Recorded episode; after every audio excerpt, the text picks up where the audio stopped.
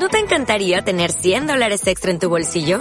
Haz que un experto bilingüe de TurboTax declare tus impuestos para el 31 de marzo y obtén 100 dólares de vuelta al instante. Porque no importa cuáles hayan sido tus logros del año pasado, TurboTax hace que cuenten. Obtén 100 dólares de vuelta y tus impuestos con 100% de precisión. Solo con Intuit TurboTax. Debes declarar para el 31 de marzo. Crédito solo aplicable al costo de la presentación federal con TurboTax Full Service. Oferta sujeta a cambios o cancelación en cualquier momento.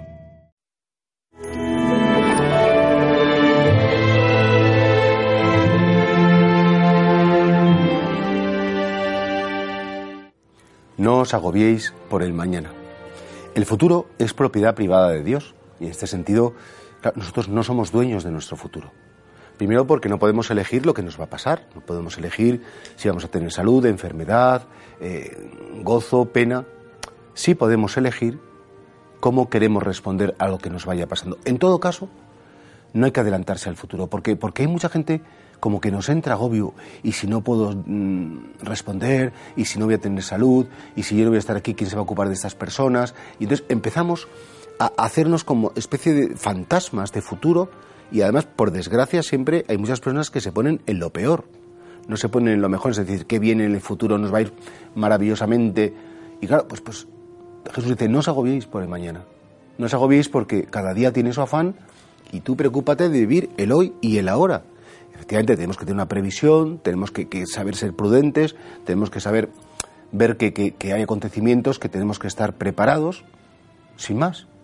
Pero fuera de eso, que son cosas como muy en general, hay que vivir el hoy, el cada día, este momento, porque si no, a lo mejor incluso podríamos caer en una especie como de espiritualidad escapista, en el sentido de decir, bueno, cuando esté todo mejor, eh, cuando todo sea distinto, y claro, nos escapamos al futuro para no enfrentarnos al presente.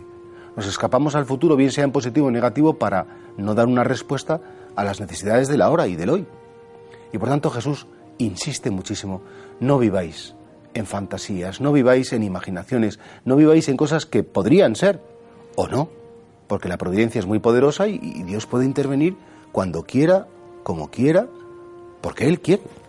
En ese sentido, no solo nos cabe decir, Señor, enséñame a hacer tu voluntad. Enséñame a hacer tu voluntad y amarla. Enséñame, Señor, a saber responderte que sí cada día en el ahora y a no adelantarme, porque efectivamente eso es una fuente de agobios, de ansiedad, de, miedo, eh, que, no, que no podemos controlar, evidentemente. La gracia es para el ahora. La gracia de Dios no es para el futuro. Cuando venga el futuro, estará la gracia del futuro. La de la hora es hoy. Y así creo que todos tendríamos que vivir en, ese, en, esos brazos providentes de un Padre de Dios que nos dice, yo voy a estar siempre, yo te voy a acompañar, pase lo que pase, suceda lo que suceda, aunque pase lo peor, ese día, cuando pase, si es que tiene que pasar, yo también estaré ahí apoyándote y acompañándote. Nuestros miedos de futuro solo se resuelven en la medida en que estamos convencidos de que la asistencia y la compañía de Dios nunca nos va a faltar.